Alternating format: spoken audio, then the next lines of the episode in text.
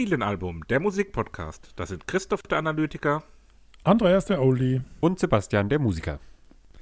Und wir melden uns zurück mit unserer Folge Nummer 22. Eine Schnapszahl zum zweiten Mal in der Geschichte dieses Podcasts ist natürlich ein besonderes Datum. Deswegen haben wir auch wie immer drei ganz besondere Alben mitgebracht. Beginnen werden wir mit der, jo, ich sage jetzt mal, verkappten Neuerscheinung, den Stray Cats mit dem Album 40. Ha, wo wir gleich nochmal drauf eingehen.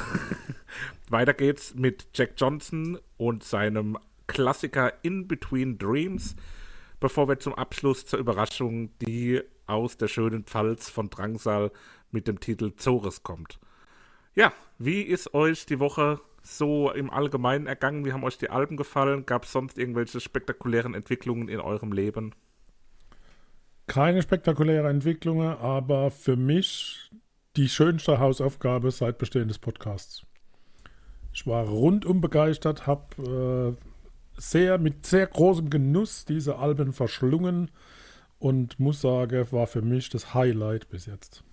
Das ist doch schön zu hören. Ähm, cool für mich war es auch, also es war eine sehr runde Woche, finde ich. Ähm, war kein Ausreißer nach unten dabei. Hast du gut gegessen oder was? Nee. Das auch. Ähm, war also kein Album, wo ich jetzt nicht gut fand ähm, und zwei Alben, die mir bekannt waren quasi, wo ich wusste, dass es sehr gut wird und noch mit einem dritten schönen Album abgerundet das Ganze, würde ich sagen. Also eine sehr, sehr schöne Hausaufgabenwoche, beziehungsweise zwei Wochen, je nachdem, wie man es nimmt. Ja, ja, lieber Christoph, wie ging es dir denn, um dich mal einzubinden in unser Trio Wem Dimsbums? Ins Trio Wem. Ja, natürlich die wichtigste Frage der Woche. Wie ist es mir ergangen? Ähm, ähnlich wie euch. Also ich war auch wirklich äh, richtig angetan und es hat richtig Spaß und Freude gemacht, sowohl rein musikalisch als auch sich so ein bisschen damit zu beschäftigen mit den, mit den drei Acts. Ähm, Jack Johnson kannte ich, hatte ich schon mal gehört. Ähm, Drangsal kannte ich sehr gut, hatte ich ja auch ausgewählt, hatte ich ja letztes Mal schon ein bisschen angedeutet. Und die Stray Cats kannte ich noch gar nicht. Also vielleicht irgendwie mal schon mal über den Weg gelaufen. Sind ja wirklich echte Legenden. Also über den Weg gelaufen bestimmt. Ja, nicht physisch, aber genau, musikalisch schon mal vielleicht irgendwo mal gestreift. Der Name kam mir auch auf eine Art bekannt vor. Aber da kommen wir jetzt gleich im Detail dazu. Papa, the stage is yours. Herzliches Vergelt's Gott, wie der Schwabe sagt. Ja, der Sebastian hat einen Vorschlag gemacht. Äh, ich hätte eigentlich die Reihefolge machen müssen 440, 400. Äh, ich hatte ja Foreigner vor. Dann kam das große Missgeschick, dass ich tatsächlich das Falsche rausgesucht hatte und bin auf Stray Cats gekommen, weil ich dachte, ich bin mit der Überraschung dran. Hab dann in der letzten Folge kurz umgeschwenkt und habe die Neuerscheinung genommen. Das war eine Live-Aufnahme von Stray Cats und hab da, weil es ja während der Folge aufgenommen wurde, nicht reinhören können. Hab dann anschließend reingehört und fand es eine Katastrophe. Und daher jetzt äh, das Album 40, das schon im Mai 2019 erschienen ist, also doch äh, absolut keine Neuerscheinung, aber eine Überraschung. Aber ich glaube, man kann es verschmerzen. Ähm, Stray Cats, die Band wurde 1979 gegründet von Brian Setzer, Gesang und Gitarre, Slim Jim Phantom und Schlagzeug und Lee Rocker, Kontrabass. Also eine typische Rockabilly-Band an der Stelle. Der, der, Name war aber nicht Stray Cats von Anfang an, sondern sie hießen Brian Setzer and the Tomcats. Äh, und weil die Musik so richtig 1979 nicht in den USA ankam, sind sie auf die Idee gekommen, 1980 nach äh, UK überzusiedeln, weil sie sich davon versprochen haben, dass das europäische Publikum besser auf die Musik abfährt. Und so war es dann auch. 1982, äh, also man muss es mal vorstellen, ne? 1982, das war nicht gestern, sondern das war vorvorgestern, ja. äh, spielten die Stray Cats das erste Mal unter dem neuen Namen als äh, Vorband von den Rolling Stones. Und da ging es dann auch richtig ab. Und äh, was Stray Cats so ein bisschen auszeichnet, ist, dass sie über die Jahre dann 1984 äh, das erste Mal sich getrennt haben und dann immer mal wieder eine Reunion hatten. Äh, und tatsächlich dann in der Zwischenzeit ganz viele Live-Aufnahmen äh, rausgekommen sind, aber die Scheibe 40 war dann äh, ein, Jubiläumsalbum. Äh, ja, ich kenne Stray Cats tatsächlich aus den frühen 80er Jahren. Da, da gab es mal so eine Phase, wo ich da voll drauf abgefahren bin. Äh, hatte riese Spaß bei dieser Musik und von daher, es war ein Zufall, dass ich über die wieder gestolpert bin und ich dachte, die sind es echt mal wert, hier im Podcast zu besprechen. Ich liebe diese minimalistische Musik von drei Leuten, also minimalistisch in Bezug auf die, die Größe der Band. Mhm. Aber was die raushole aus dieser Besetzung, das finde ich einfach genial. Und ja, als äh, jemand, der auf der Gitarre ab und zu rumgurkt, ist das, was, äh, was Brian Setzer auf der Gitarre äh, abliefert, das ist einfach nur genial. Also da muss ich ja echt sagen, das ist, äh, ohne dass ich jetzt wirklich beurteilen kann, ob das schwierig ist oder wie auch immer, äh, das ist für mich einfach ein Gott an, an den Sechsseite.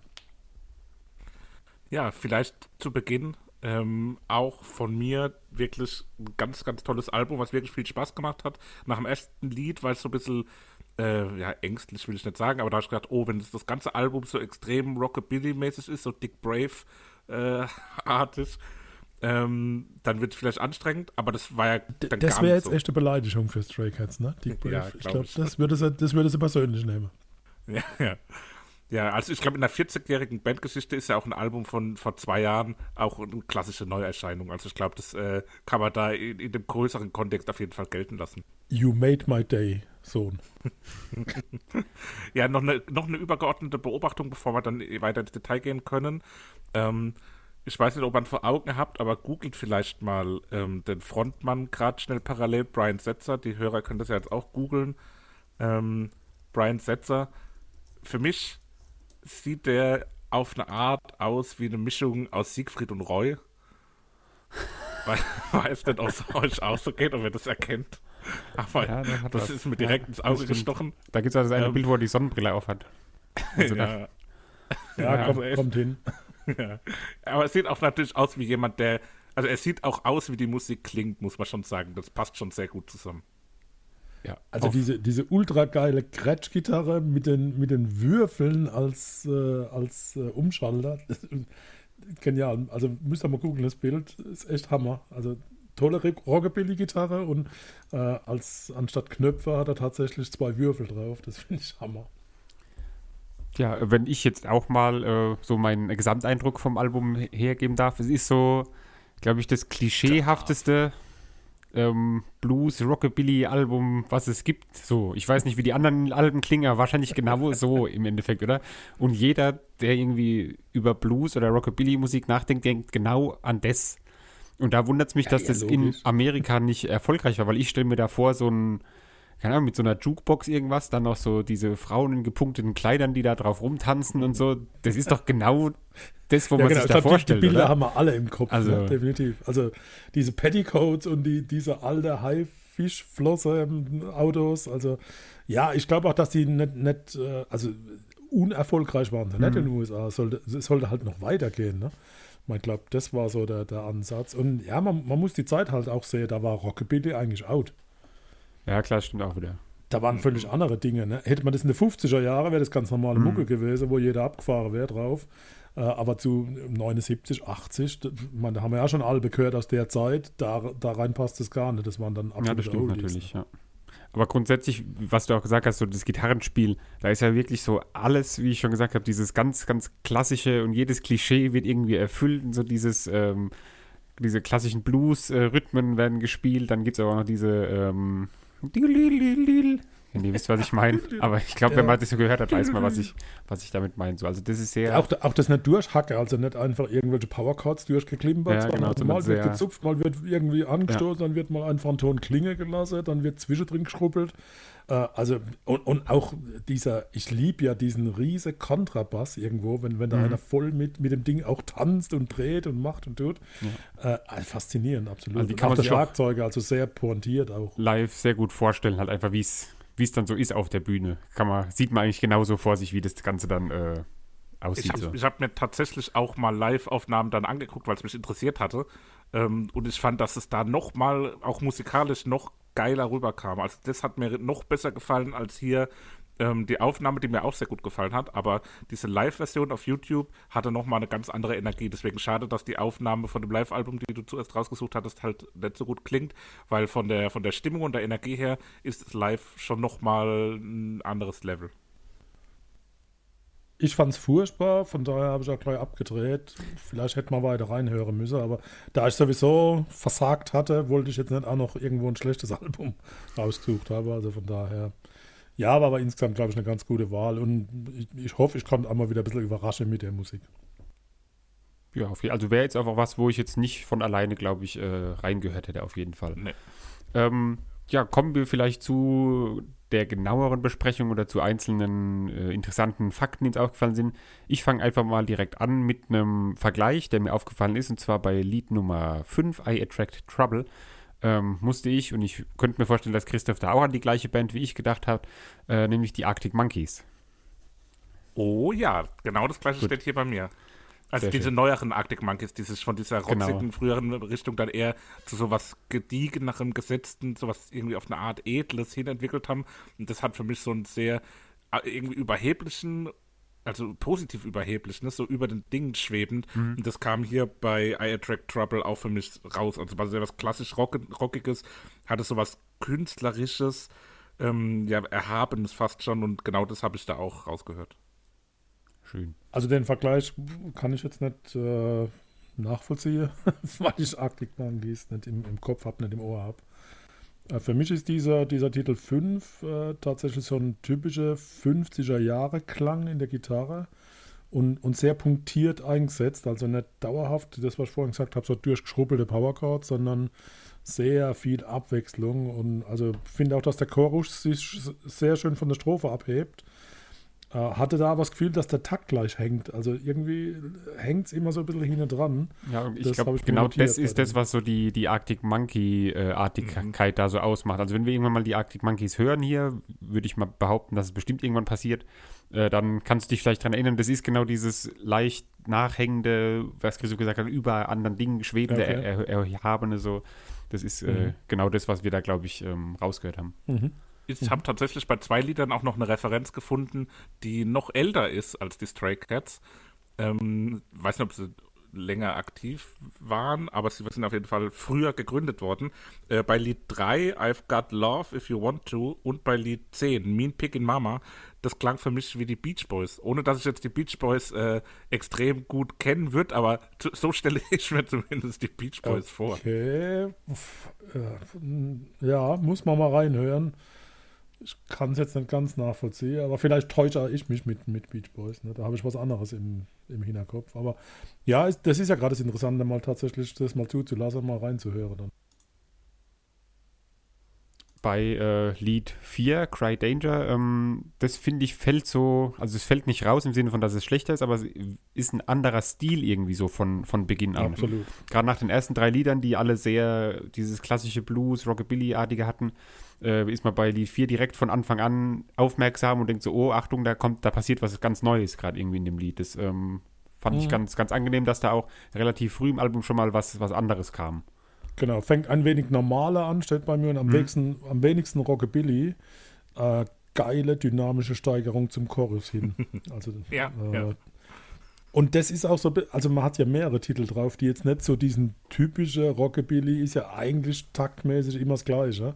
Gibt es Genau. nicht viel Abwechslung, aber die Mischung ist, glaube ich, ganz gut gewählt und hin heraus wird es dann richtig, äh, äh, richtig hart meines Erachtens. Also nach Desperado, wo, wo er wirklich super interpretiert ist. Also diesen Western sieht man ja vor sich an der Stelle. Mhm. Ich habe mal probiert rauszukriegen, von wem dieser Song eigentlich ist. Habe aber nichts gefunden. Desperado heißt nicht Ja, ist, ist das so ein, ein Cover oder was? Oder ist das Ja, es ist ein Weil Cover. aber irgendwie kennt man ja diese, die Musik oder das, ich weiß nicht, wahrscheinlich gibt es auch das gleiche mit anderen Tönen, wo dann wahrscheinlich ein anderes Lied ist, aber ich habe auch Wüstenrittmusik, also man Ja. reitet so durch die Steppe und dann so ein Standoff, wobei Ab- da mit, mit, mit der Hand an der Waffe stehen und dann, also das da, ich liebe das, wenn Musik so Bilder einem in den Kopf irgendwie setzt. Ja. Und das ist halt bei sowas das beste Beispiel Aber die, für die das. Melodie müsstest du erkennen, ne? so als Gitarrist. Darüber ist man schon öfters gestolpert. Ja, also ich glaube, das kennt aber auch nicht, man muss man nicht mal Gitarrist sein oder so, sondern das ist ja einfach was, wo Mhm. man irgendwie in Ja. Filmen oder selbst in der Werbung, ich könnte mir da auch eine Werbung zu vorstellen, wo dann irgendwie Ja, dann. Tortilla-Chips irgendwie mit so einer, so ein Cowboy-Tortilla oder so herumsteht. Wir, hatten es von den 50er Jahren Mädels in der Jukebox bei, beim Titel Three Times a Charm, also Nummer 6. Mhm. Das war für mich der typische Jukebox- und Petticoat-Song. Also, äh, wenn man Rockabilly erklären will ohne Worte, sondern mit Musik, dann muss man das laufen lassen. Ja, Äh, auch das dieses, die, dieses abgestoppte, nachdem man One sagt, Ja. und dann wird einmal Ja, der. Akkord, dann. Two, zweimal der Akkord. so, das richtig, ist so richtig geil. ganz, ganz klassisch cool Schön, gemacht absolut, irgendwie. Also wirklich hervorragendes Album insgesamt. Min Pickin' Mama ist so mehr Country in die Richtung, ne? Äh, Und da ist bei mir das Bild aufgekommen, das könnte in so einer, in, in so einer amerikanischen Kleinstadt, wo die, die trockenen Dinge über die Straße gewählt Ja. werden. Und da ist ja meistens so eine, so eine Halle, so eine Town Hall. Und da ist eine Wohltätigkeitsveranstaltung und die stehe auf der Bühne und mache die Musik. Das war das Bild. Das ist, ja, das passt echt sehr gut. Geil. Allgemein sehr viel so im, in, diesen Western-Dingern kann man die Musik Ja, gut klar. verorten, gell? Also das ist, ähm, Absolut. Aber Ja, aber sehr, an sehr anderen schön. Stellen, bei dem, dem einen Lied, was wir vorhin schon hatten, hat es auch dann nochmal was ganz anderes. Bei Cry Danger war das. Mhm. Ähm, da klingt so richtig wie so, so Stoner Rock, so auch sehr modern auf eine Art. Also das könnte jetzt auch von so 2000er, 2010er irgendwie Stone Temple Pilots, Queens of the Stone Age, so eine, auch eine modernere Band sein. Und da steht die denen auch, finde ich, in gar nichts nach. Also das klingt dann auch sehr cool und modern und gar nicht irgendwie eingestaubt. Und ich finde gerade auch diese Wechsel auf dem Album waren auch für mich sehr gut verteilt. Es war jetzt nicht so, dass irgendwie drei Lieder hintereinander immer das gleiche kam, sondern da war im Album genug Dynamik auch drin, um das wirklich sehr unterhaltsam zu Ja, machen. und das war auch wie bei dir, Christoph, äh, die Befürchtung am Anfang bei mir, dass es halt so, ja, wie, wir hatten ja schon ein paar Mal so Alben, wo dann immer das Gleiche irgendwie war, wo man dann nach einer gewissen Zeit eben so den, den Fokus, sage ich jetzt auch mal, verliert. Aber das war da wirklich durch das viele doch unterschiedliche, obwohl es alles so in einem Stil ist, hat es äh, nicht dazu geführt, dass man nicht mehr zuhört eigentlich. Liebe Grüße Klar habe ich wieder Swift. Texte übersetzt. War mir wieder wichtig zu, zu verstehen, was da gesungen wird. Bei, bei Nummer 1, Catfight, also geht es nicht wirklich um Katzekampf, sondern äh, da, da kämpft eine äh, Brünette mit einer Champagnerblonde im Regen klatschnass in Stöckelschuhe. Also spannendes, spannendes Bild. Ähm, und bei Rock It Off, der zweite Titel, da geht es tatsächlich über eine Krippe und einen Arztbesuch und eine sexy Nurse, die da beim, beim Arzt arbeitet. Ähm, und da heißt so eine, eine Zeile, die Krippe hat keine Chance, wenn du aufstehst und tanzt, schaukel es ab, Bruder. Äh, also von daher textlich auch immer, auch für die Zeit angepasst. Ne? Ja, müssen wir mal ausprobieren, ob man Corona vielleicht auch wegtanzen kann. Wäre doch was. Klar. Kriegt man nur Blase an die Füße dann. Ne? Ja, wie sieht's aus? Habt ihr noch Anmerkungen oder wollen wir zu der Favorite schreiten? Also, Also ich freue mich, dass es euch gefallen hat. Können wir so, zu den Favoriten kommen. Ich habe jetzt nichts Besonderes. Ich habe nicht bei vielen Liedern was dastehen, muss ich sagen. Also die paar, wo ich jetzt Mhm. erwähnt hatte, weil es war insgesamt einfach so, also mir ist zu den einzelnen Liedern nicht so viel irgendwie aufgefallen oder in den Sinn gekommen, sondern einfach als Gesamtkonstrukt finde ich das Album sehr, sehr empfehlenswert und sehr hörenswert. stimmig. So. Ja. Und die Musik ist Ich nicht, nicht, nicht alt, sondern gut. Ne, ne, gar nicht. Also ich würde noch von Lied Nummer 8, When Nothing's Going Right, den schönen Wortwitz oder den, das, das Ja. Lebensmotto, When Nothing's Mhm. Going Right, Go Left, fand ich auch einfach sehr schön zum Ja. Schmunzeln und so als Absolut, zum ja. Rausheben, sehr gut. Ja. Das habe ich mir auch als Lebensweisheit hingeschrieben. Äh, hatte ich in der Form so noch gar nicht wahrgenommen, aber äh, ja, schön umgesetzt und inhaltlich auch eine, eine klasse Aussage. Ja, würde ich sagen, Ja, favorisieren wir, oder? Wie sieht's aus? Ja, Ich- genau. beginne und wähle ähm, dieses Lied, wo wir gesagt haben, wenn jemand Rockabilly hören will, zeigt mir ihm das Lied, nämlich Lied Nummer 6, Three Times a Charm. Von mir gibt es auch ein Lied, was wir schon ein paar Mal jetzt erwähnt hatten, äh, Cry Danger, das bisschen ungewöhnlichere, moderne Stone Rocker Lied. Prima, da Three Times a Charm weg ist, äh, mein zweitbester Titel I'll Be Looking Out for You, also nicht mein Titel, sondern Stray Cats mit dem Album 40, released Mai, 24. Mai 2019. Hörenswert und äh, ich glaube eine gute äh, neue Entdeckung für uns alle drei. Auf also für mich Fall. eine Wiederentdeckung, für euch neu. Wir machen eine kleine Schöpferpause. Der Klassiker diese Woche kam von mir, ähm, Jack Johnson mit In Between Dreams. Ähm, ja, wenn man so überlegt, also für mir zumindest kommt es nicht vor, als wäre es eigentlich schon ein Klassiker, aber das ist jetzt auch schon fast 16 Jahre alt, das Album. Ähm, am 1. März 2005 ist das Ganze erschienen und äh, ja, Jack Johnson, ich weiß nicht, ist mir, ich weiß nicht, wie er mir bekannt geworden ist. Ich schätze mal durch dich, Christoph, irgendwie, dass du mich zu ihm gebracht hast, könnte ich mir sehr gut vorstellen. Ähm, mittlerweile Ja. 45 Jahre War, war ihr alt. dort gewesen bei ihm? Ja klar, wir haben ihn besucht, Ja. weil wir Christoph sehr, sehr hat? gerne surfen. Ähm, und Jack Johnson war ja ursprünglich mal eigentlich Surfer, ist dann mit seinem Kopf gegen eine ähm, ja, Wand geflogen quasi, hat sich da Stirn und Lippe aufgerissen und musste seine sehr gute Profi-Surf-Karriere an den Nagel hängen. Ähnliche Geschichte wie Spider-Man eigentlich. Ja, ungefähr das gleiche. Plus vertikal, ne, horizontal. Ähm, genau.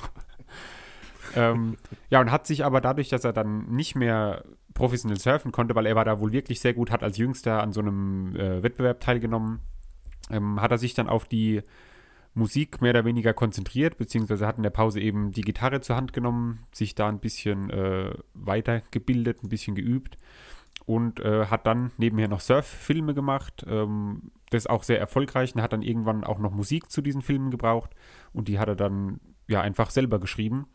Und über diesen Weg ist er dann so ja, berühmt geworden, erfolgreich geworden mit seiner Musik, die eben dieses ja, hawaiianische Flair sehr gut rüberbringt.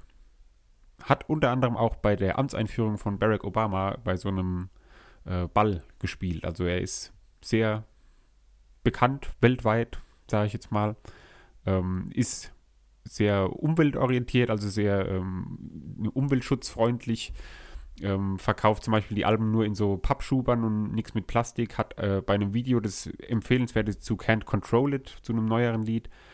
Ähm, ja, da liegt er quasi am Strand und um ihn rum werden so Plastik oder Plastikmüll wird neben ihn gelegt, der in einem Radius von 90 Metern um diese Stelle, wo das Video gedreht wurde, an Land gespült wird in der Zeit quasi, innerhalb von anderthalb Stunden oder sowas. Und er wird wirklich komplett äh, eingedeckt mit Plastikmüll. Also er macht da sehr darauf aufmerksam und setzt sich da sehr für ähm, Umweltschutz und weniger Umweltverschmutzung ein. Genug dazu. Kommen wir zum Album In Between Dreams. Ich habe schon gesagt, äh, 2005 rausgekommen. Christoph, bei dir weiß ich, du kanntest. Papa, bei dir, wie so oft, wusste ich nicht, ob du es kennst oder ob du es irgendwie mal gehört hast. Deswegen erteile ich dir das Wort. Herzlichen Dank dafür. Ich Gern. fühle mich geehrt. Ich nehme das Wort auch an. Also, ja, ja ich habe ihn schon mal gehört. ähm, war aber so ein bisschen von der Vita auch überrascht, weil ich habe als Surfer hatte ich ihn überhaupt nicht wahrgenommen. Da ich mich in der Szene auch nicht bewege, ist es überhaupt nicht verwunderlich. Äh, passt aber gar nicht so wirklich zur Musik, weil, also Surfer sehe ich immer so, ja, Surfermusik, aber das macht aus meiner Wahrnehmung, ihr guckt schon wieder komisch. Was ist jetzt Surfermusik aber dann für dich? Wenn das, also wenn das Äh, keine Surfermusik ist, was dann? Ja, mir fällt jetzt gerade nicht die Band ein, ich sag's euch später. Die Beach Boys.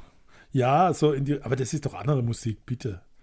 Beach Boys und eher, na gut, okay, vielleicht liege ich ja wieder neben dran, wie so oft, aber das liegt am Alter.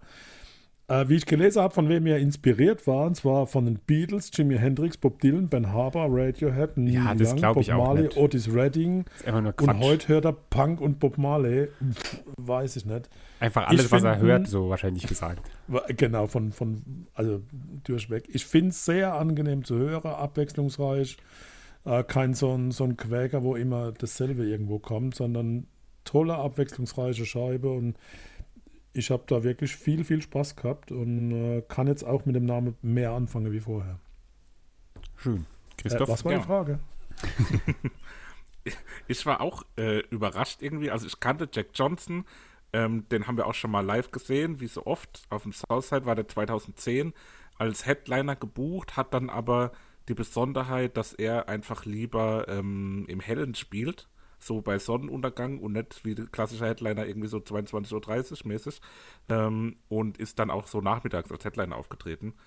Und Aber auch passt auch Zeit, besser die Musik dazu. Also Ganz klar, ja, im ja. Dunkeln könnte ich mir oder stelle ich mir nicht so cool vor, wie wenn, ich meine, beim Southside, wenn die Sonne scheint, ist auch immer so eine Sache, passiert selten, aber ist so ein klassischer Sonnenuntergangs-Nachmittags-Act. Ich hatte das Album damals als Musik noch, ähm, Richtig groß war.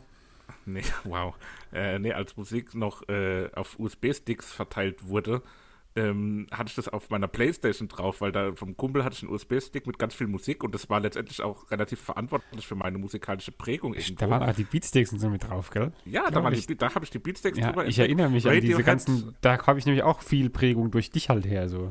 Ja, Arctic Monkeys, Hot Chips, so lauter so, so, so Indie-Alternative-Kram.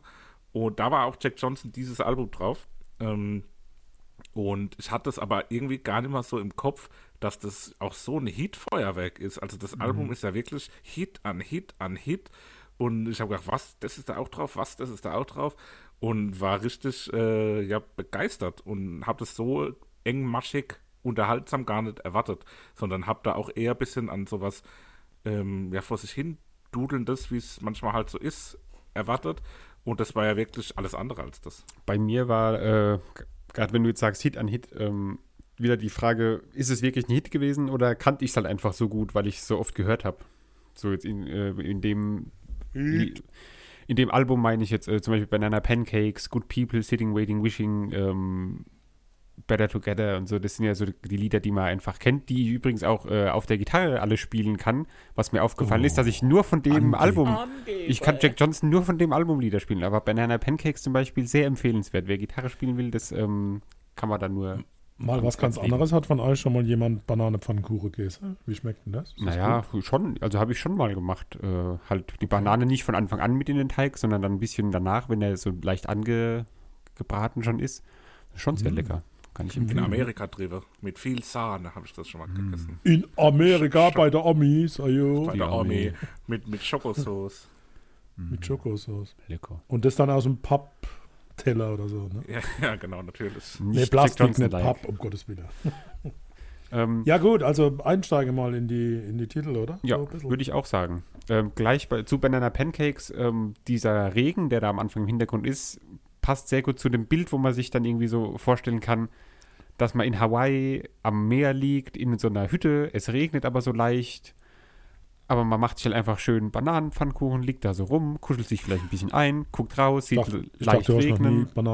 Gemacht. Ja doch, ich schon, na sicher. Doch, ach, du warst Ja, das. ja, Ja.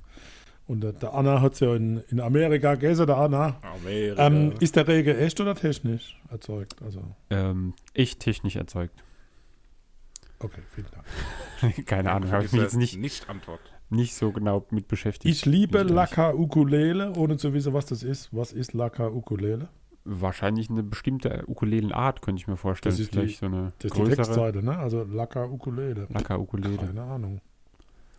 Mich hat Aber ich habe auch die, diese Strandhütte, sorry, ich bin noch nicht fertig. Ich habe diese Strandhütte vor mir gesehen, tatsächlich, äh, wie man da liegt und dem Regen lauscht. Also schönes, schönes Stück. Aber es hat mich dann echt nervös gemacht, weil ich echt nicht weiß, wie Bananenpfannkuchen schmecke. Also Ja, da wird es mal dann Zeit, nervös. wenn Corona vorbei ist, dann treffen wir uns und dann gibt es schön Bananenpfannkuchen zum Wein der Folge beim Und nächsten Wein, Wein. Oh, Mal. Ja, Wein. mm, lecker Ja, Wein. gut.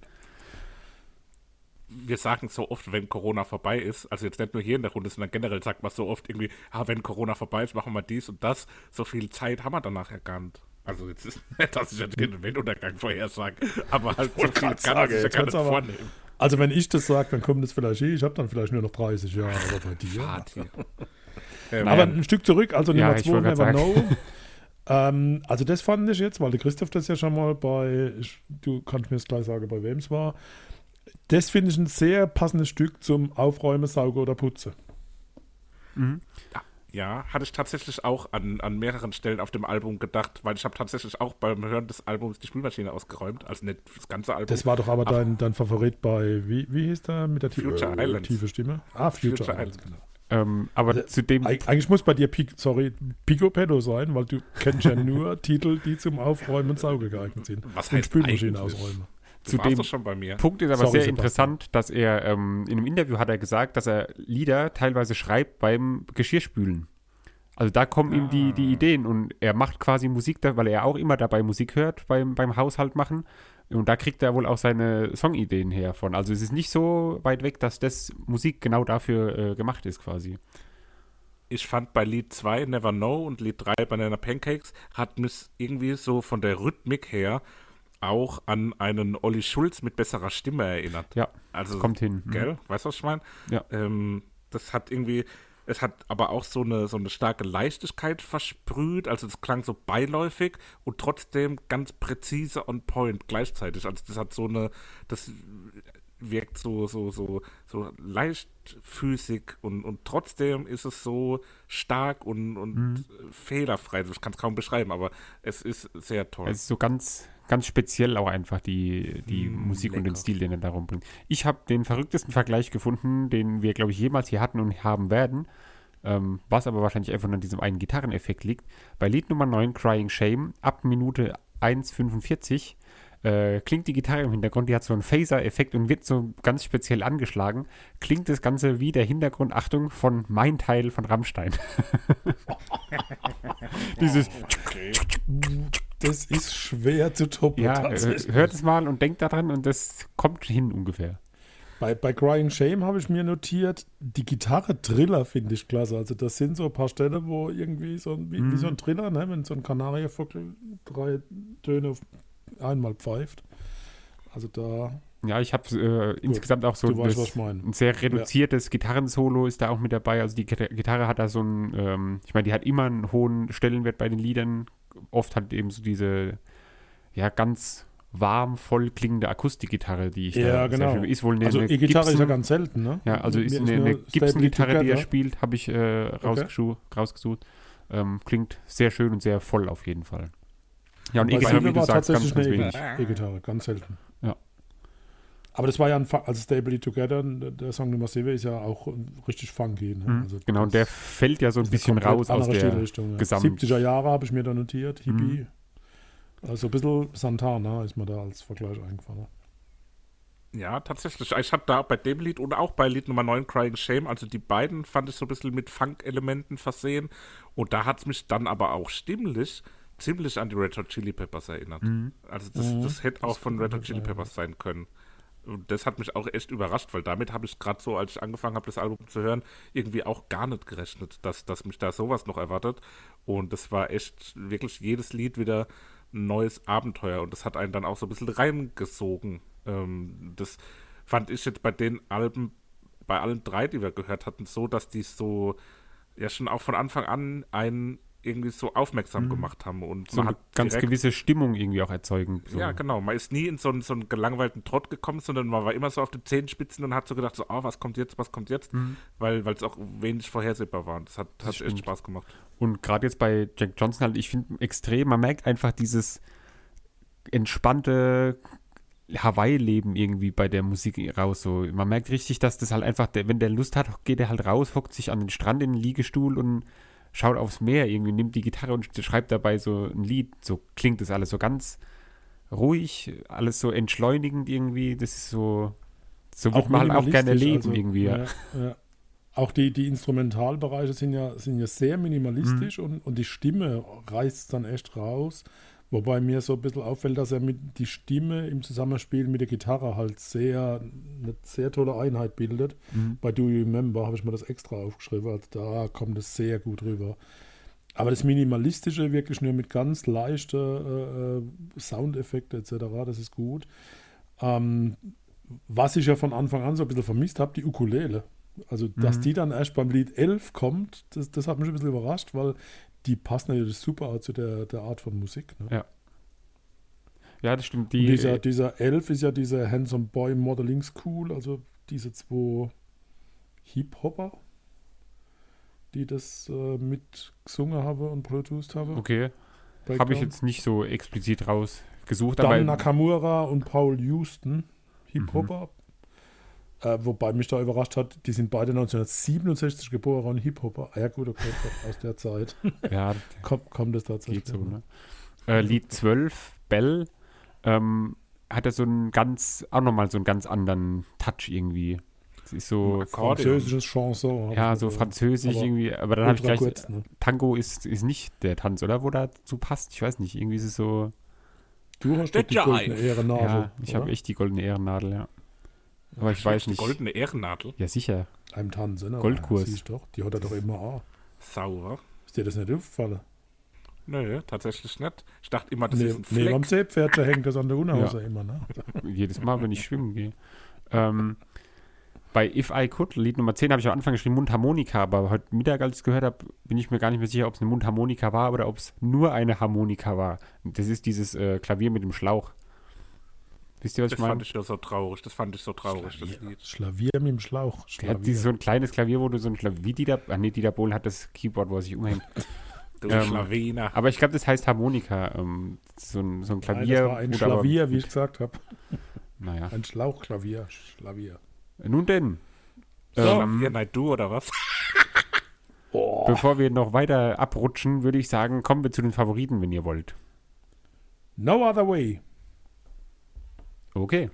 Still. äh, von mir gibt es einen Superhit, von dem ich irgendwie vergessen habe, dass er existiert. Aber als ich es gehört habe, habe ich gedacht, was für ein geiles Lied. Äh, Good People, Lied Nummer 4. Schön. Äh, und von mir gibt es ähm, das einzige Lied oder eins der Lieder, der wenigen Lieder mit Ukulele, nämlich Lied Nummer 11, Breakdown, weil ich diesen o Refrain so schön ohrwurmig finde. Deswegen entscheide ich mich für Lied Nummer 11. Ohrwurmig im Duden. Müssen wir mal äh, prüfen gleich, würde ich sagen. Prüfen wir das Ganze in der Pause. Kommen zurück mit dem letzten Album, Zores oder Mengenges, wie Papa ähm, angemerkt hat, von Drangsal. Bis gleich. Von unserem Faktencheck-Team geprüft. Ohrwurmig steht nicht im Duden. Das müssen Und wir damit ändern. Kann man weiter. das Also bis einreichen? jetzt, genau, ja, natürlich. Ja, Jugendwort des Jahres, Stimmt, oder? das wär's. Das machen Boah, wir über Fritzi Pate, ja, oder wie das heißt. Herrlich. Okay. Dumm Wir gebabbelt kommen- ist gleich. Ich mach gleich Zores, ja. Sehr schöne Überleitung. Oh, wir könnten das Wir- Ganze im Dialekt machen, im Oh Dialekt Mann, besprechen. Das wäre doch Jetzt- was. Ich will jetzt auch mal was sagen. Ähm, Longer, der Max her, da, der Max aus Kondel, ich kann das sagen, ja. Ich kann das sagen. Also, wie ihr hört, wir kommen alle aus der Ecke da unten. Und links auf Gar die nicht, wir sind doch kein Pelz, ah. Also, also was babbelst du? Kurpalz. Ja, das ist Nee, schon noch mal ein. Stück. Das ist schon noch mal ein Stück nach Herxheim. Hexe. Gut, los Ähm, geht's. Das heißt. Dreiviertelstunde, gut, Dreiviertelstunde ungefähr von uns. Aber so vom, vom Dialekt her schon eine, eine ähnliche Ecke. Ein bisschen anders ist es aber schon. Ähm, ja, wir reden von Drangsal, der mit bürgerlichem Namen Max Gruber heißt und aus Herxheim in der Südpfalz kommt.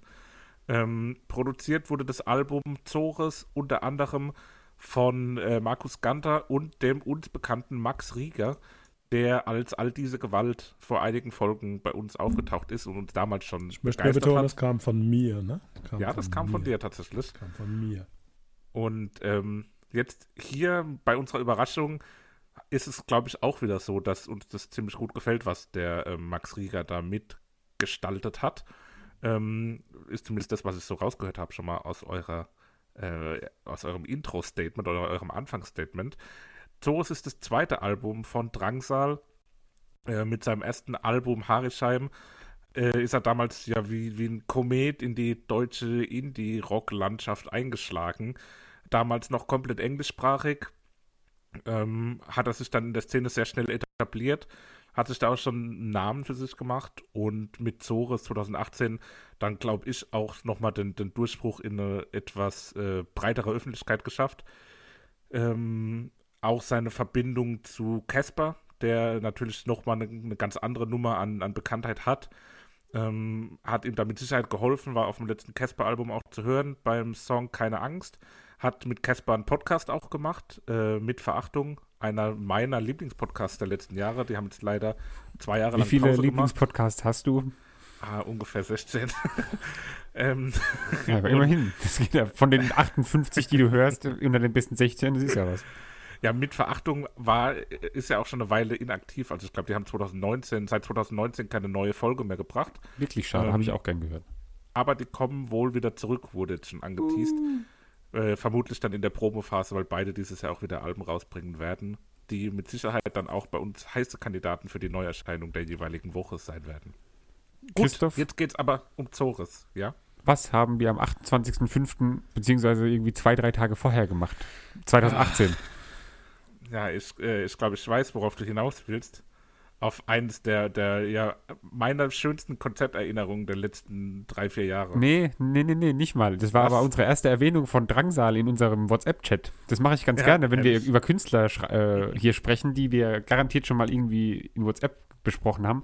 Und da hast du, nee, habe ich geschrieben am 28.05. um 6.56 Uhr in der Früh, äh, Drangsal ist echt allerfeinste Sahne. Und dann hast du geschrieben, ja, ich hatte das Gefühl, dass es dir nicht allzu sehr gefallen hatte am Freitag. Aber ich weiß nicht mehr, was wir an diesem Freitag gemacht haben, aber scheinbar hast du mir da auf einer Fahrt oder so, hast du mir das gezeigt. Ähm, aber dann habe ich nur noch geschrieben, man muss sich ein bisschen reinhören, aber dann äh, hat es mir sehr gut gefallen. Okay. Und damit wollte ich jetzt überleiten, ob Papa, der das Ganze ja, glaube ich, nicht so kannte, Ja. ob er sich auch reinhören musste oder ob er direkt von Anfang an äh, rein. Ich war, ich gekommen war ist. von Anfang an drin und war sofort versunken, hab's komplett durchgehört und gleich nochmal durchgehört. Ähm, war also überhaupt nicht vorbelastet. Hatte den, den Namen Drangsal und jetzt, jetzt gackert ihr wieder rum und lacht. Irgendwie verbunden mit irgendeiner so einer Band, die Mittelaltermusik macht. Ja. Also irgendwie doch. total, keine Ahnung. Ja, doch, aber. War also von daher schon irgendwie. vorbelastet. Ja, nee, gar nicht. Nee, also ich meine aber so der Name, wenn man jetzt nur Der den Ja, Namen der, kennt. der Name, genau. Also ich hatte immer die ganze Zeit irgendwelche dickbäuchige, mit irgendwelche Felle gekleidete Männer im, im Kopf. Also das war es definitiv nicht. Also zweimal durchgehört und dann erst mal so ein bisschen im Internet geguckt. Und dann war ich erst mal so ein bisschen geschockt. Ne? Also Mhm. Kann ich. äh, die Videos, die der Kollege da macht. Ja. Oh, Marilyn Manson ist doch, glaube ich, äh, das ist Kindergartenversion hatte ich auch. Äh, das kriege ich jetzt auch nicht mehr aus dem Kopf. Ne? Also die Videos sind jetzt, äh, die sind verdrahtet. Ne? Da haben Also wir das in der, in der Band mal so eine, jeder hat eine Playlist mit Musik, die, die er gerne hört, quasi gemacht. Und dann, weil nicht alle Spotify haben, haben wir das Ganze auf YouTube gemacht. Und ich hatte die Videos auch vorher noch nie gesehen. Ähm, und ich glaube, ich habe Und Du Volume 2 quasi genommen. Und dann habe ich auch nur dazu geschrieben, so Leute, bitte lasst euch von dem Video nicht abschrecken, sondern hört nur auf die Genau. Musik, sonst denkt ihr, ich bin den, komplett genau den verrückt. habe ich auch gesehen. und Hab gedacht, ey, Kinder, also also was das angeht, alter Aber auch er ist halt so ein, ja, nicht Paradiesvogel, das ist zu dumm irgendwie, aber er ist so, er ist halt einfach so ein bisschen verrückt drauf, so. Wenn man seine, seine halt. Bühnenoutfits anguckt, immer irgendwie arg geschminkt oder was. Und auch wie er sich auf der Bühne dann äh, gibt oder auch dasteht, teilweise mit der Mimik und so, ist er schon sehr, sehr, ähm, ja, extrovertiert, nenne ich es jetzt mal. das Ja, glaub, trifft, glaube ich, dann doch an der, an der unteren Linie. Ne? Ja, ich, ich meine, Chris und ich, wir haben ja auch schon mal äh, live gesehen, du bestimmt mehrfach Oh, auf Ja, Festivals oder so.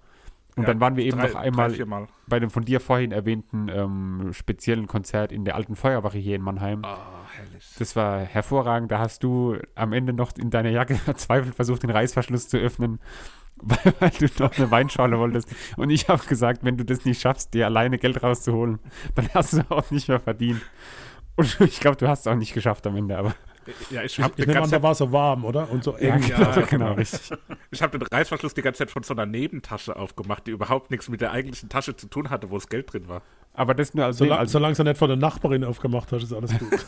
Aber insgesamt, das äh, Konzert war wirklich, oder allgemein alle Drangsal-Konzerte sind, glaube ich, wirklich hervorragend. Also er ist sehr, ein sehr, sehr, sehr, sehr guter Live-Künstler auch auf jeden Fall. Heute nicht mehr in der Feuerwache, oder? Also, Doch, das war letztes, vorletztes Jahr, also sie ist noch nicht so lange her. Ich denk, aber aber der, der spielt doch jetzt in größerer Halle, ne? Denke ich. Hm, Ich glaube nicht so viel Nee. größer. Okay, oh ja, okay, gut. Also ich fand es richtig, ich, find, ich finde es immer noch, also finde es immer noch richtig gute Musik und äh, so zwischendrin habe ich aber immer, ist mir immer das Moped eingefallen. Mhm. Musikalisch. Ja, ich weiß, was du meinst, so diese 80er-Anklänge Ja. und auch Ja. sowas leicht Schlagereskes ist ja auch alles ja, genau. dabei. Ja, das So. passt so gar nicht zusammen irgendwie. Nee, Ähm, bei, beim Titel Magst du mich ist mir sogar Hubert K. mit Sternehimmel eingefallen. Ich habe es dann parallel laufen Ja. lassen. Äh, das stimmt, wenn man das nebeneinander legt, ist das, klingt es echt wie Sternehimmel von Hubert K. ist witzigerweise auch eine Referenz, die Drangsal selbst als Inspiration für seine Musik äh, erwähnt hat. Klaus Echt? Okay. Lage, Hubert K.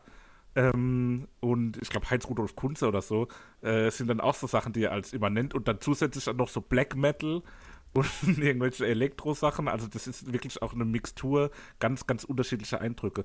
Äh, ich würde vielleicht, ich würde schon ganz gern hier zumindest mal Lied für Lied zumindest kurz durchgehen, weil ich glaube, das ist äh, Gerne.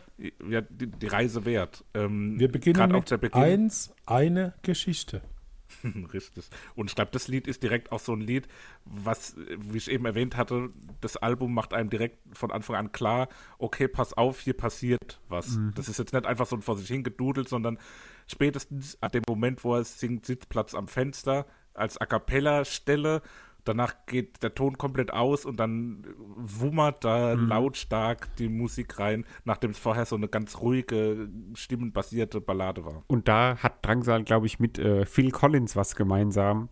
Und zwar, wenn man das Lied kennt, ist es eine Stelle, wo jeder, der weiß, was kommt, äh, Schlagzeug spielt. Zumindest in dem Moment, wo es eben ballert. Und dann, ich meine, ich zumindest für meinen Teil mache es, glaube ich, egal wann ich das Lied höre, wenn diese Stelle kommt, dann haue ich auch auf ein äh, imaginäres Schlagzeug drauf, um eben diesen, diesen Schlag, der das Album so beginnen lässt, quasi. Äh, Also beim, beim ersten Mal hören war wirklich, was kommt jetzt? Und ich kann Das stelle ich mir nicht ganz geil vor, wenn man das noch nie gehört hat. Noch nie gehört und das, Geil. das löst sofort aus, ey, was ist das jetzt? Also wie geht es jetzt weiter? Ne? Was kommt? Und, vor allem, es ist ja auch, glaube ich, absichtlich relativ leise äh, geregelt am Anfang, dass wahrscheinlich auch ein paar Leute erstmal lauter drehen, weil ja. sie gar nicht hören, was da jetzt kommt. Und wenn dann dieser Schlag kommt, der ja schon gut reinballert, so, das ist schon mhm. sehr, sehr gutes erstes Lied für ein Album und auch für Konzerte, glaube ich, ein perfektes Eröffnungslied. Im, Im Video schließt sich ja gleich Nummer 3 an und du, also die beide Chöre zusammen im Video. Mhm. Äh, aber jedem das meine ist ja auf der, auf der Platte oder CD oder wie man immer sagt, dazwischen. Ne? Genau, ja. Ähm, ja, jedem das meine ist, glaube ich, auch textlich äh, ein relativ interessantes Lied.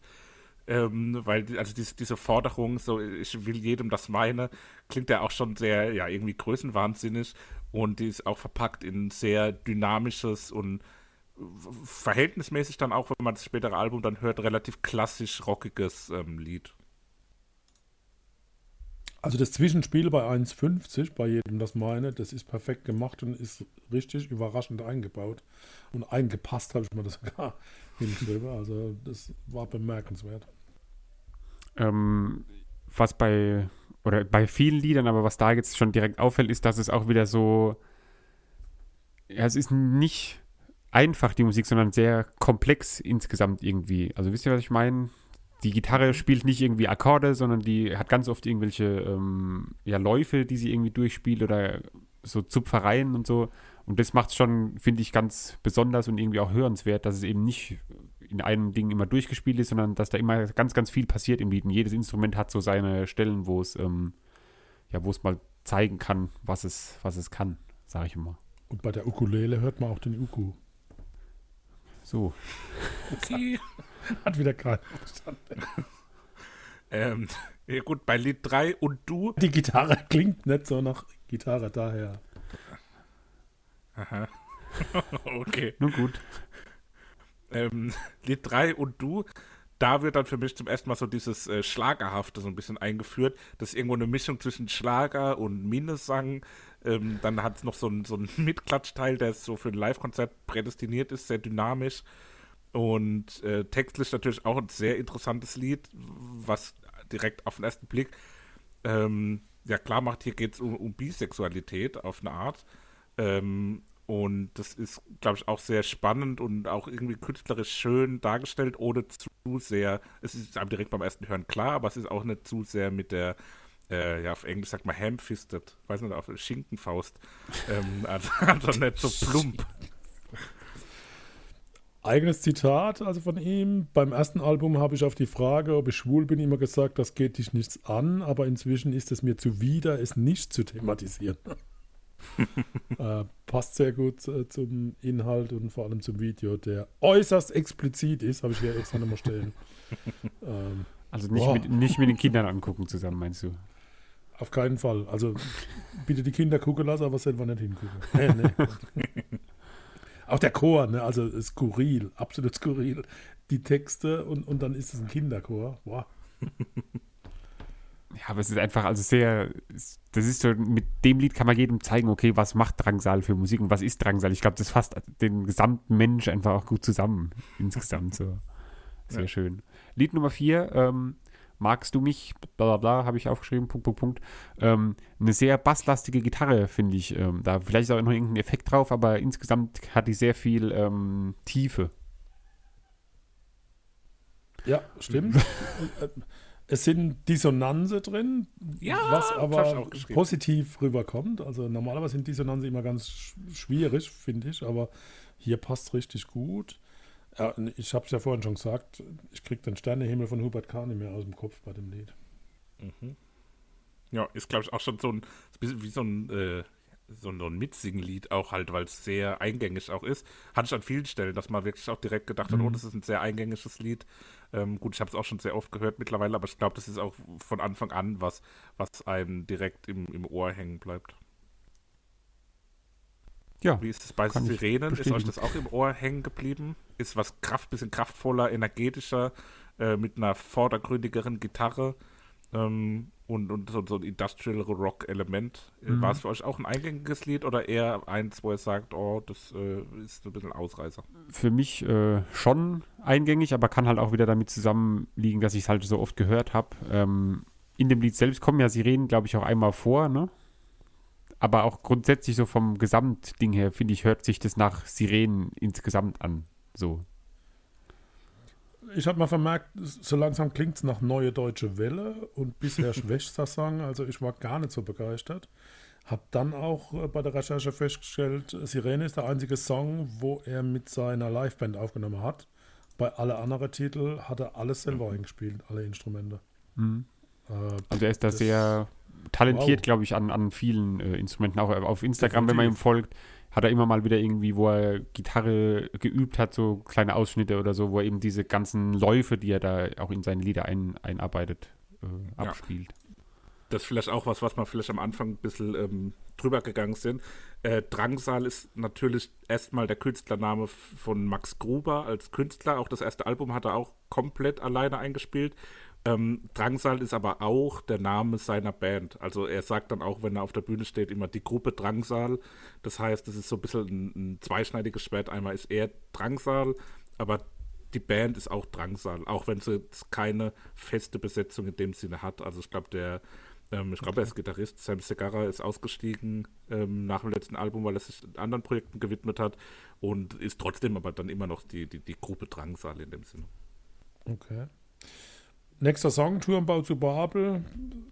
Das ist für mich Ärzte-Style und da klingt er wie Fahr in Urlaub. und der Text hat mich völlig verwirrt. Ich, aber Ärzte habe ich da jetzt also gar nicht gehört irgendwie. Muss Ist ich vielleicht aber mal mit dem Ah, da muss richtig. Hui her. Das Ja, ist doch irgendwie. Ärzte-Style. Ist ein häufiger Vergleich gewesen, auch da wurde auch irgendwo im Interview, was ich gelesen habe, darauf angesprochen, äh, ob ihm das eher ihm das eher schmeichelt oder ob er das blöd findet, mit den Ärzten verglichen zu werden, aber er findet es findet es auf jeden Fall gut. Ähm, Sel jetzt ich habe selber gehört, ich habe es nicht irgendwie gelesen. An Ja, der das Stelle glaub möchte ich, glaub wieder ich. betonen, ich bin selbst nicht drauf gekommen. Ja, der Turm, Turmbau zu Babel war sein bisher größter Hit. Äh, auch, glaube ich, somit das einzige Lied von ihm, was wirklich auch regelmäßig in, in, in größeren überregionalen Radiosendern gespielt wurde. Und deswegen auch ja, ein ein sehr bekanntes Lied. Weiter geht's mit einem weniger bekannten Lied. Ähm, Weiter nicht ist äh, ein schnelles, pulsierendes, wuchtiges, gitarrenrockiges Lied. Ähm, und hat auch wieder eine sehr schöne Dynamik, baut sich schwungvoll auf, um dann im Refrain endgültig zu explodieren. Äh, wie hat es euch gefallen? Ähm, das ist für mich so ein, ja, ein eher nichtssagendes und schwächeres Lied, finde ich insgesamt. Also das ist so, Hm. wenn ich jetzt ans Album denke, dann kommen mir andere Lieder in den Sinn und das ist jetzt nicht, was mir jetzt besonders aufgefallen ist oder so. Also kein schlechtes Lied auch, dazu aber ja, es also, ist, ging mir ähnlich. Ich habe nichts dazu ist halt da, aber ist jetzt nichts, wo einem irgendwas in den, in den Sinn bringt. So. Okay, dann direkt weiter. Ähm, mit Lied Nummer 8. Das Lieblingslied von Drangsals Mutter. Echt? Ja, Oh, hat er beim, Al äh, okay. beim Konzert, glaube ich, gesagt. Ja, und an der Stelle ist für mich die Frage nochmal so ein bisschen ein Stück rausgehend, übergeordnet. Äh, wie fandet ihr insgesamt so die Dynamik auf dem Album? Wir haben ja schon manchmal gesagt, bei Alben, oh, es hätten sich auch drei, vier Lieder sparen können oder die erste Hälfte ist blöd oder in der Mitte ist ein Teil, der besonders gut ist. Wie ist es euch hier so von der Gruppierung ergangen? Weil für mich ist hier ein Stück weit ein Bruch drin. Ja, also ich finde gerade die ersten vier Lieder finde ich äh, absolut ähm, ja, bombastisch, sage ich mal. Und danach fällt so leicht ab und kommt auch nicht wieder auf die, das Niveau wie die ersten Lieder. Ich finde, Laufen lernen ist da noch der, der Ausriss nach oben. Ähm, aber eigentlich meine ich, was ich eigentlich sagen will, ist, glaube ich, Lied 1 bis 8 sind gut, wenn man sie reden und weiter nicht rauslassen würde. Das wäre dann, das wäre mein Album, das würde reichen. Sehe ich ähnlich. Also, ja, wobei 8 hat Ja, wieder irgendwo auch wieder so die Sache noch. einzelne Teile. Ähm, aber es fällt schon ein bisschen ab. Ne? Also, man hätte sich gewünscht, dass es in dem Drive weitergeht, wie es am Anfang war. Äh, jetzt bei Lauferlernen zum Beispiel habe ich mir notiert, bockstarker Chorus. Also, der ist richtig genial. Aber die, Ja. die, die, die Zeile, also die, die Verses sind Strophe. schwach. Strophe, genau. Die Mhm. Strophe sind schwach, äh, aber dafür reißt der, der bockstarke, steht tatsächlich da, bockstarke Chorus. Der holt's raus an der Stelle. Ähm, ja, mehr habe ich zu laufen lernen. Auch spannendes Lied steht da. Also Mhm. Ja. irgendwie hat's was, aber es reicht halt nicht, um zu, ah, das ist es jetzt. Ne? Ich muss sagen, ähm, dass für mich tatsächlich, ich hatte ja gesagt, da ist ein Bruch drin, aber für mich ist es ein positiver Bruch, weil ich finde, die letzten vier Lieder von dem Album sind nochmal so ein richtig starker Ausklang. Also, das sind auch, klar ist ja auch oft, gerade bei Alben, die man häufiger hört, dass man äh, manchmal dann nur bis zu Lied 6 kommt und dann beim nächsten Mal wieder von 1 anfängt. Das heißt, man hat die Lieder Ja, halt ich einfach glaub, öfter das ist gehört. bei mir so auch der Fall. Aber gerade beim, beim bewusst hören jetzt nochmal, muss ich sagen, dass mir die Lieder da hinten raus richtig, richtig gut gefallen. Und das geht nach Laufen lernen, wo ich auch, wie Papa das so sehe, dass der Refrain das Allerstärkste an dem Lied ist. Aber dann mit Arche Gruber ähm, auch nochmal ein ganz anderes Lied, das erste englische Lied, was auf dem Album drauf ist. Ähm, klassischer 80s-Sound. Also das ist extrem 80s-haft, ein bisschen düsterer, fast schon Chorales an manchen Stellen. Und am Ende, wo er dann auch so höher singt, ist es wieder so ein bisschen Metal-Core-artig und äh, das ist auch wieder sehr, sehr dynamisch, sehr spannend und ich und mag ich gern. vor allem, äh, es klingt nicht so, als würde es aus Deutschland kommen. Also das könnte auch einfach ein Lied sein, wo irgendwie von jemandem aus den USA oder so gemacht wurde. Insgesamt aber, raus. ja, Du, ne, hau du erst da raus. Okay, Nein, dann ich du. erster. Ich will aber eine Frage stellen, nämlich gefällt der euch auf Englisch oder auf Deutsch besser? darauf kann ich jetzt antworten. Tun sie. Ja, dann Also er nimmt, für mich nimmt die komplette Ausstrahlung, wenn er Englisch singt. Äh, ich finde es katastrophal und sehr schade. okay, ich finde es echt schade. Also warum auch immer. Also ich habe es wirklich umschrieben mit dem, mir fehlt die Ausstrahlung, weil die ist auf einmal weg, wie wenn einer den Lichtschalter ausgemacht hätte. Äh, also für mich ist Arja das Stimmt schon auch, leider, leider in Englisch. Ich, Ich hätte keine Deutsch auf gehört, den- auf den deutschen Liedern oder bei den deutschen Liedern, das lebt halt auch viel von der Artikulation, so wie er die Sachen ausspricht und so auch. Und wie er das eben mit seiner ganz bestimmten Art so äh, singt. Und das kann er im Englischen eben nicht so ak akzentuiert machen wie im Deutschen. Bin ich mal gespannt. Vielleicht kommen wir im Laufe der Podcast-Historie äh, irgendwann auch nochmal zu seinem ersten Album, wo er wirklich nur Englisch singt. Ähm, das wäre vielleicht auch mal spannend zu sehen, wie da dann die Bewertung ausfällt. Weiter geht's mit Gerd Riss. Für mich, der das Album schon sehr oft komplett gehört hat, äh, ein absolut unterschätzter Song. Also ich selbst habe ihn unterschätzt, weiß nicht, wie es allgemein wahrgenommen wird. Ähm, aber ich habe den immer so ein bisschen als Füll-Song wahrgenommen. Aber der hat sehr viel Schwung und hat eine gute Energie und ist für mich dann doch ein sehr guter Song. Echt? Boah. Ja, ja. Okay. Ja, also Ja. ne- ne- ne- nicht schwach, aber ich, also gut. Gerd Riss, Motorradfahrer, Sandbahn. Das habe ich irgendwann mal nachgeguckt, wer das ist, weil ich Geil, äh, nicht wusste, geil, das. ob das ein erfundener Name ist, aber ist äh, Nee, richtig ach, so ein. bitte. Entschuldigung, war nicht zu unserer. Zeit berühmt, der gute Mann. Äh, aber die, die Bahn gibt es ja noch in Herxheim, also kann man nur empfehlen.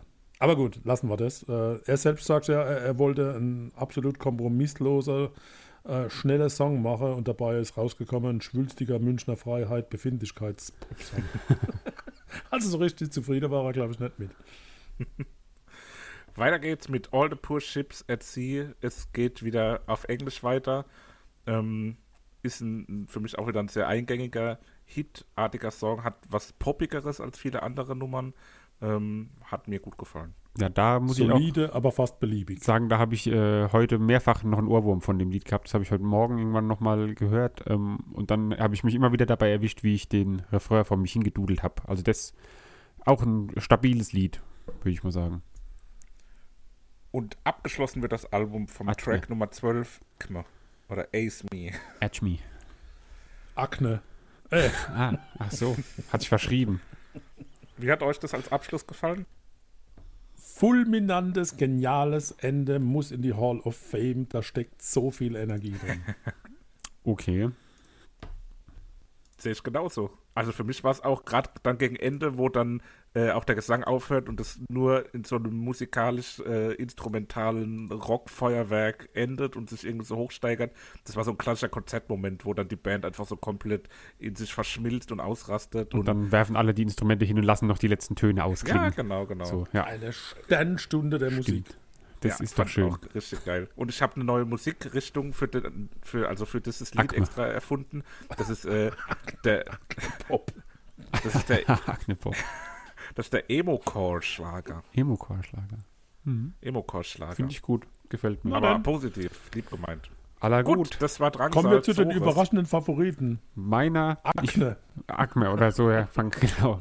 Also Acme, Sorry, Akne. Favorit von Vater. Ich bin so begeistert. Also, es muss da drauf. Ace Me. Ich habe mich für das äh, komische Video entschieden und nehme Lied Nummer 3 und du Volume 2. Gibt es eigentlich Volume 1 davon auch? Viertel. Ja, natürlich das erste Lied. Ist doch der Teil 1. Eine Geschichte. Achso, aber es heißt nicht Volume 1, oder? Nein. Ah, du hast das Ja, ist Ding gut. Ja, Guck Video nochmal an. Christoph, was ist denn dein Favorit? So, mein Favorit ist All the Poor Ships at Sea, der Schön. englische poppige Hit. Wunderschön. Tip top. Aller gut, wie man hier sagen würde. Ich. Alla hopp, da machen wir keine Zuhörer gegala um den ganzen Käse und machen jetzt noch unsere Hausaufgaben und gehen heim. So, nämlich, wer fängt an? Ah, ich? Aller hopp. Also, Freunde, ich habe die Überraschung, ne? So sieht's aus. Also, das beste Szenario, um diese Scheibe zu hören, Spülmaschine wäre ausräumen. Nein, eine Lagerfeuerstelle mit freiem Blick auf den Sternenhimmel, ein Holzvorrat für circa zwei Stunden, Uh. Kaffee aus Metallbechern, die man auf lecker. der Feuerstelle warm halten kann, Heuballen als Sitz- und Liegemöglichkeiten, ganz wichtig und entscheidend, eine rot-blau-cremefarbene karierte Decke mit Fransen dran, Geht es um Metallica? äh, nahezu nicht. Münchner und Freiheit. Ich will euch beweisen, dass auch ich ruhig kann. Und von daher hören wir und ihr eine Scheibe aus dem Jahr 2019, 6. September, Gravel and Dust von Ilse de Lange. Ilse de Lange. Oh, Ilse der Lange. Aller gut. Ulla Kock am Brink. Sind wir mal gespannt. Christoph, willst du weitermachen? Eni van der Meeklückjes. Ähm, ja, ich kann gleich weitermachen. Muss nur einen Moment, äh, Entschuldigung, um den genauen Titel abzulesen. Ähm, Oh Gott. Wir gehen, wir gehen, ähm, ähm, wie soll ich das jetzt erklären? Ich hatte das Album auch letzte Woche schon als Überraschung in Erwägung gezogen, bringe es jetzt aber als Klassiker. Es ist aus dem Jahr 2010, das heißt wieder ein eher moderner Klassiker. Oh, ist es das, Ähm, was du letztens in dem Zoom-Call angekündigt hast, was du tust? oh Gott. Äh, vor, weil vor zwei Wochen hatte ich, oder vor zwei Folgen hatte ich ja Taylor Swift und ähm, Taylor Swift ist auch mit dem Künstler, der heute mein Album äh, präsentiert, auf eine Art verbunden. Also die haben einen legendären gemeinsamen Auftritt hingelegt, äh, allerdings nicht musikalisch oder gesanglich, sondern in der, bei einem Streit, bei einer Awardverleihung, ähm, als während Taylor Swift einen Award verliehen bekam, der Künstler des heutigen Albums auf die Bühne gestürmt ist und lautstark sich beschwert hat, dass Taylor Swift diesen Award bekommt. Ähm, das Album handelt von Fantasie. Einer Fantasie, von mehreren Fantasien. Christoph, ähm, komm. Der Fantasie des Künstlers. Die Fantasie ist schön, sie ist dunkel, sie ist ver ver verzwirbelt. Ähm, und über den Künstler wird mit Sicherheit auch nochmal einiges zu reden sein nächstes Mal. Also ich glaube, da reichen auch die klassischen 20 Minuten nicht. Äh, allein schon für den Teil des Künstlers, weil es ist so Ah, du hast ja bei der Vorstellung schon 30 gebracht. Es geht um das Album My Beautiful Dark Twisted Fantasy von Kanye West. Da freuen wir uns doch.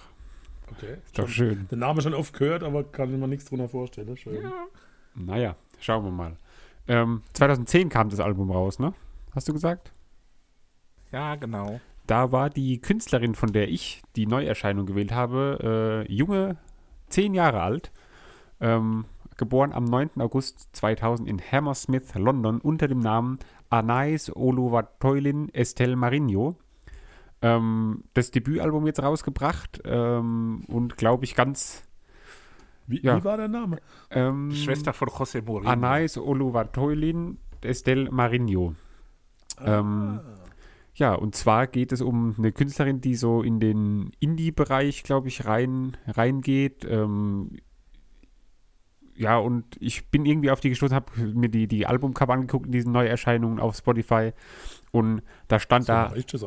Alo Parks und dann habe ich gedacht, dann nehmen wir das doch mal. Und äh, von Alo Parks gibt es das ähm, vor nicht allzu langer Zeit erschienene Album Collapsed in Sunbeams. Debütalbum, ich habe nur mal so quer gehört, aber das ist so genau mein Ding eigentlich und ähm, deswegen hört ihr euch das mal an. Interessante Runde. Auf jeden Fall. Ja, sehr, sehr bunt, spannend. Gut, dann hätten wir es für heute. Genau. Wir werden wie Wir immer präsentiert von meinmusikpodcast.de. Das Ah. haben wir äh, nicht Genau. erwähnt, diesmal am Anfang, deswegen am. Ende. liebe Grüße. Ähm, hoffentlich bald wieder mit Weinen der Folgen. Ähm, Ja. Reinhört, hören, Feedbacksen, So nämlich. Reaktionen.